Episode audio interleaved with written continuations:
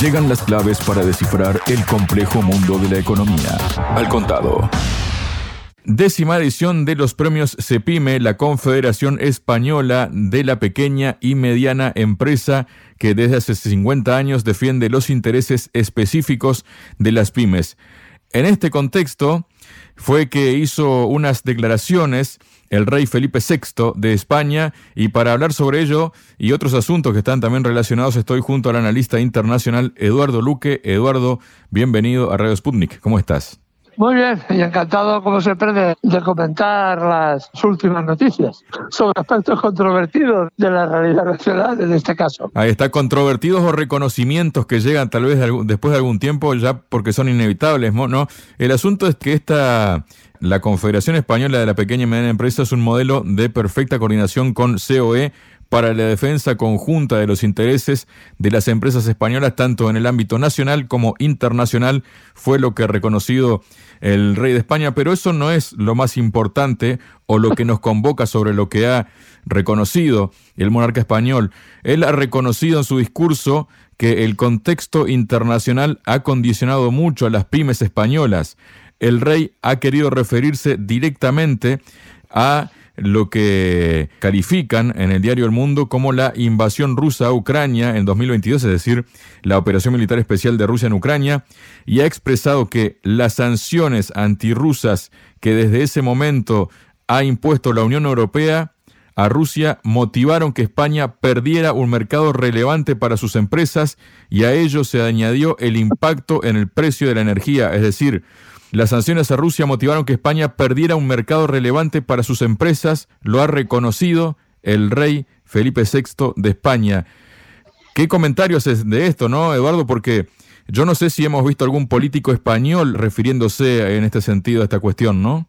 No, a ver, prácticamente no ha habido ningún político relevante que haga declaraciones en mi país respecto a la situación internacional y la relación que existe entre la guerra en Ucrania en este momento y la cuestión económica. Ha habido un silencio enorme, ¿no? Lo que es relevante es que las declaraciones del rey apunten en esta línea. Pero hemos de pensar una cosa que es muy importante. El rey suele hacer declaraciones de mutuo propio. Evidentemente están, digamos, negociadas con el presidente del gobierno, que es el que evidentemente maneja este tipo de discursos. ¿Qué estamos viendo? Estamos viendo que por parte de diferentes europeos, en este caso se utiliza al rey para decirlo, eh, se está reconociendo que el desastre económico que ha representado el que eh, Europa decidiera apoyar al gobierno neonazi de Zelensky y se enfrentará a Rusia. Esto tiene una implicación económica muy dura, muy dura. Habremos de pensar que en este momento Alemania, que es el motor o era el motor de la Unión Europea, eh, ha entrado en recesión, ya está en recesión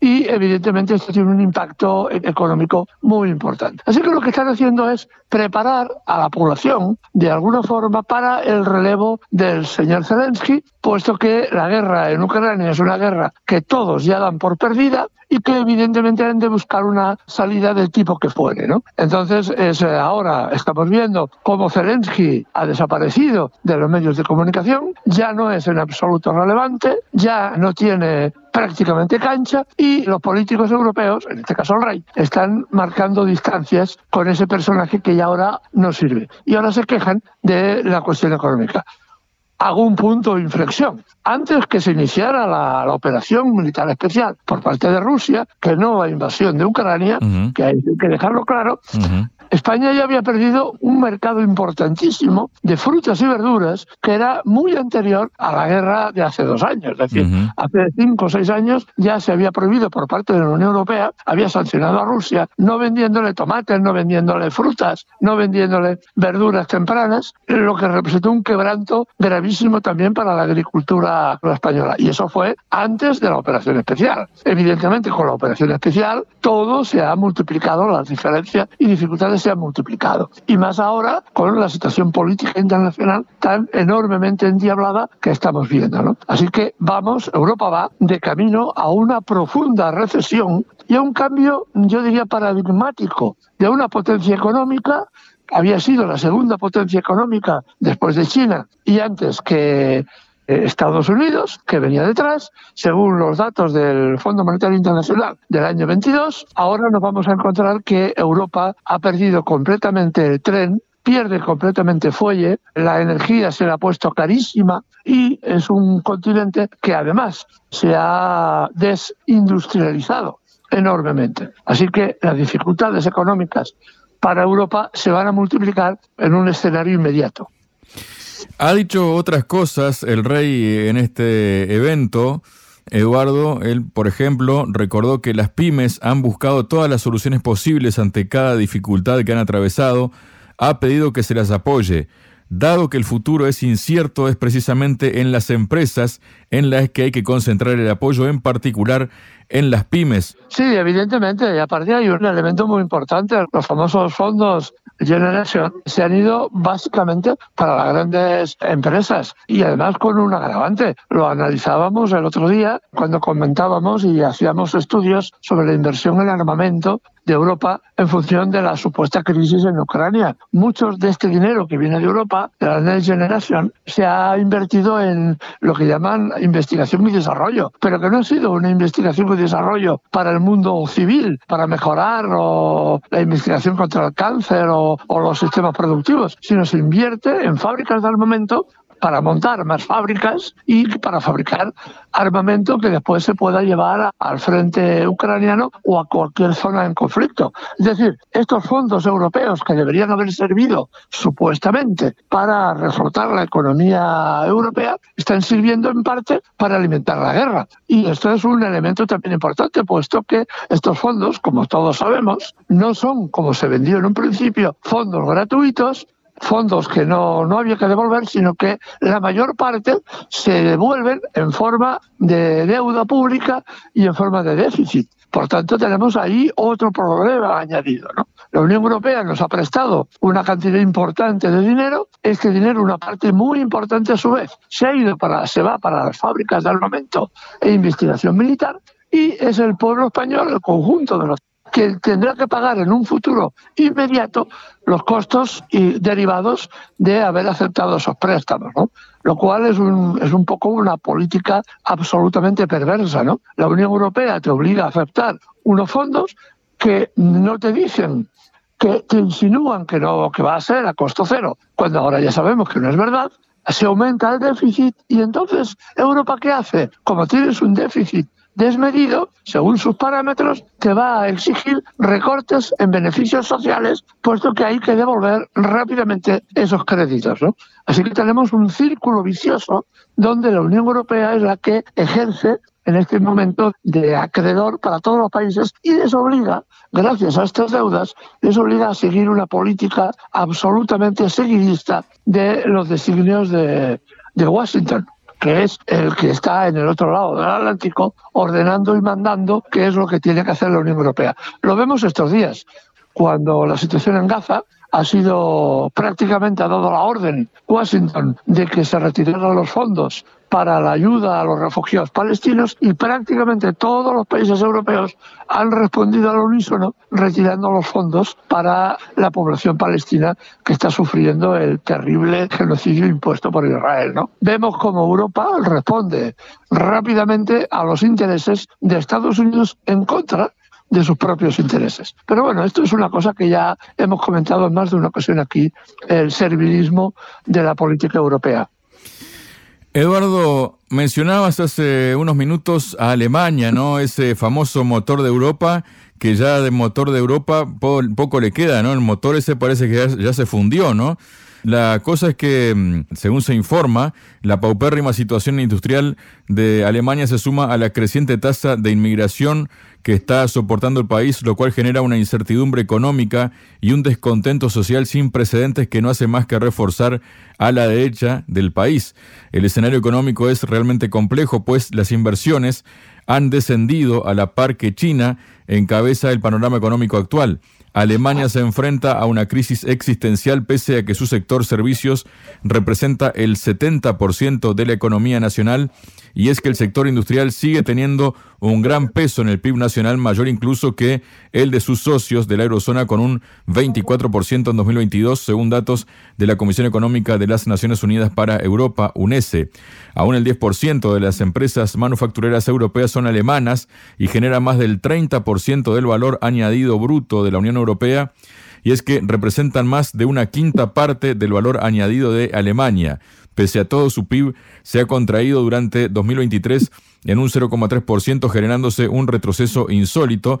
El objetivo de Alemania históricamente, reconocida como el motor del crecimiento continental y cuarto PIB del mundo, según datos de la Agencia Estadística Alemana, fue la única gran economía de la OCDE que acabó 2023 en crecimiento negativo.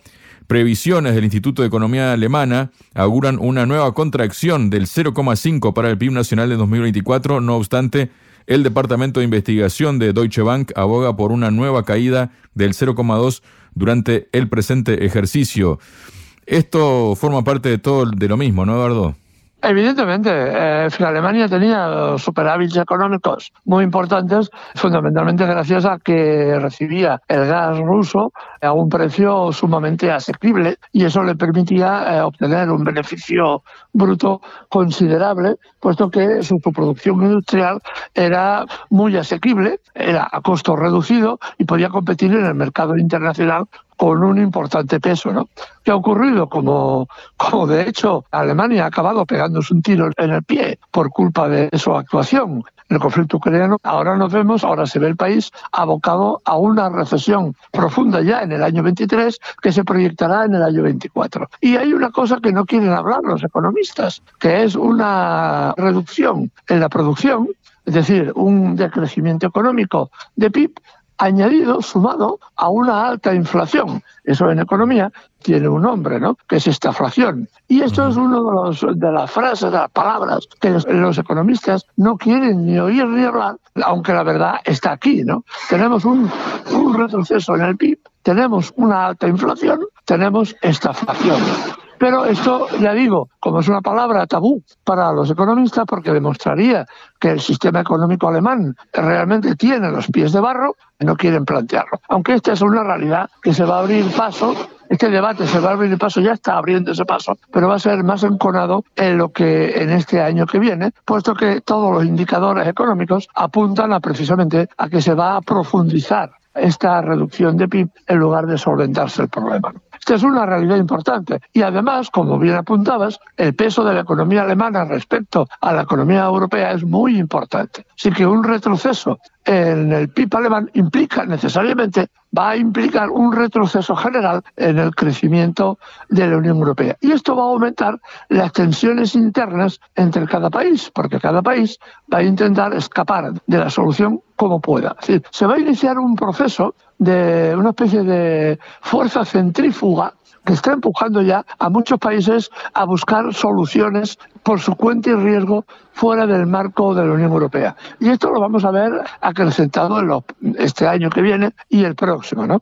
Yo no me atrevería a decir, como dicen otros analistas, que estamos viendo también un proceso de desintegración de la Unión Europea, pero tenemos ya elementos importantes que apuntan en esta dirección. Al mismo tiempo que estamos viendo un proceso de desintegración del que era el gran imperio unipolar, que era Estados Unidos. Otro día hablaremos especialmente de lo que está pasando en Estados Unidos y el encono político que hay en este momento que algunos periodistas norteamericanos hablaban abiertamente de una posibilidad de guerra civil dentro de Estados Unidos. Me parece una palabra fuerte, pero que va unido esta crisis en Estados Unidos a la crisis en Alemania, a la crisis de la Unión Europea y a la crisis que se está produciendo en Ucrania. O que son muchos factores conjugados y que se determinan unos a los otros.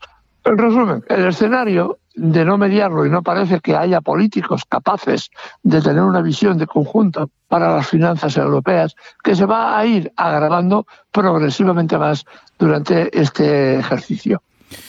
Nos metemos un poquito más en detalle con Alemania, Eduardo, porque está perdiendo su liderazgo industrial europeo y el sector de la construcción, así como las serias dificultades que atraviesan entidades de la talla de Bayer, Volkswagen o ThyssenKrupp, hacen presagiar que 2024 será un año realmente malo hacia la desindustrialización.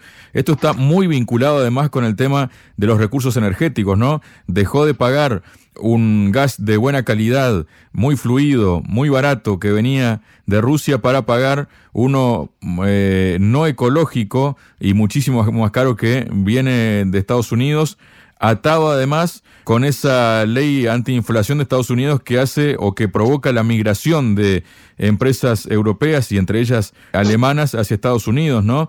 El asunto es que esos elevados costes energéticos explicarían el gran descenso del tejido industrial del país, así como la impopularidad del gobierno de Scholz, de ahí que el gobierno abogue por establecer importantes recortes del gasto, incluido el social, incorporando recortes de ayudas sociales a los desempleados para quienes rechacen ofertas de empleo. O sea, en esta última línea que he comentado, em, que te he transmitido, Eduardo, eh, se saca clara conclusión, ¿no? De que los errores de los políticos lo termina pagando el, pueblo, el ciudadano de a pie. Evidentemente, el, canciller Sol está demostrando una ineptitud como gobernante realmente extraordinaria. Echamos de menos a políticos de la talla de Adenauer hace ya muchísimos años que, al margen de que fueran conservadores, más o menos conservadores, sí que tenían una visión de país y una visión de futuro. Tenemos politicastros, yo ya no digo políticos, sino digo politicastros, que mm, lo único que miran es la última encuesta electoral y están calculando el rendimiento que una acción u otra va a determinar en el número de diputados, porque parece que lo único que interesa es seguir sentado en el sillón, sea lo que fuere. Pero esto no solo en Alemania, lo estamos viendo en Francia, cuyo presidente tiene un nivel de aceptación escasamente del 14-15%, en Alemania es algo más elevado, pero no llega al 20%, es decir, el partido gobernante en este momento y en el país lo apoyaría en su sano juicio, pero siguen ahí, ¿no? Y curiosamente, países como Hungría, que tienen un nivel de aceptación social altísimo, en torno al 70-80%, son demonizados por el resto de la Unión Europea por el resto de la Unión Europea que prácticamente sus ciudadanos ven con malos ojos a sus dirigentes. O, sin ir más lejos, el presidente ruso, que tiene una aceptación popular del 80%. ¿no? En cambio, vemos politicastros, como ya digo, que tienen un nivel de aceptación bajísimo, intereses de, de, Washington, fundamentalmente, responden a esos intereses y por eso se les mantiene en el poder hasta que dejan de ser útiles. En ese momento se les da la patada y se busca el recambio, ¿no? como ha hecho Francia, como ha hecho Macron, que ya está preparando el recambio en su primer ministro, en el momento Olmer, me parece que se llama, ¿no? hace muy pocos días que entró en ejercicio. Pero esto es lo que estamos viendo, una descomposición de todo el entramado político de la Unión Europea que ha entrado en una profundísima crisis. La crisis económica igual que añadido a la crisis militar de Ucrania y la derrota prácticamente ya fija de, Zelensky va a implicar grandes cambios a nivel europeo y grandes cambios de, la estructura económica mundial, ¿no? Porque va a impactar no solamente sobre la Unión Europea, sino también sobre la OTAN, ¿no? La derrota de Zelensky es la derrota de la OTAN y la derrota de la OTAN es la derrota de Estados Unidos, ¿no? Así que tenemos una cadena de acciones que las vamos a ver cómo se van concanetando en este año que viene que será definitivo para el tema, suponemos, para el tema de la guerra en Ucrania. Y como consecuencia veremos cambios drásticos también en la política internacional y en la política, digamos, comunitaria a nivel de Europa. Muchas gracias, Eduardo. A vosotros. La economía, eje central de lo que pasa en el mundo en un análisis constructivo y sin rodeos. Al contado.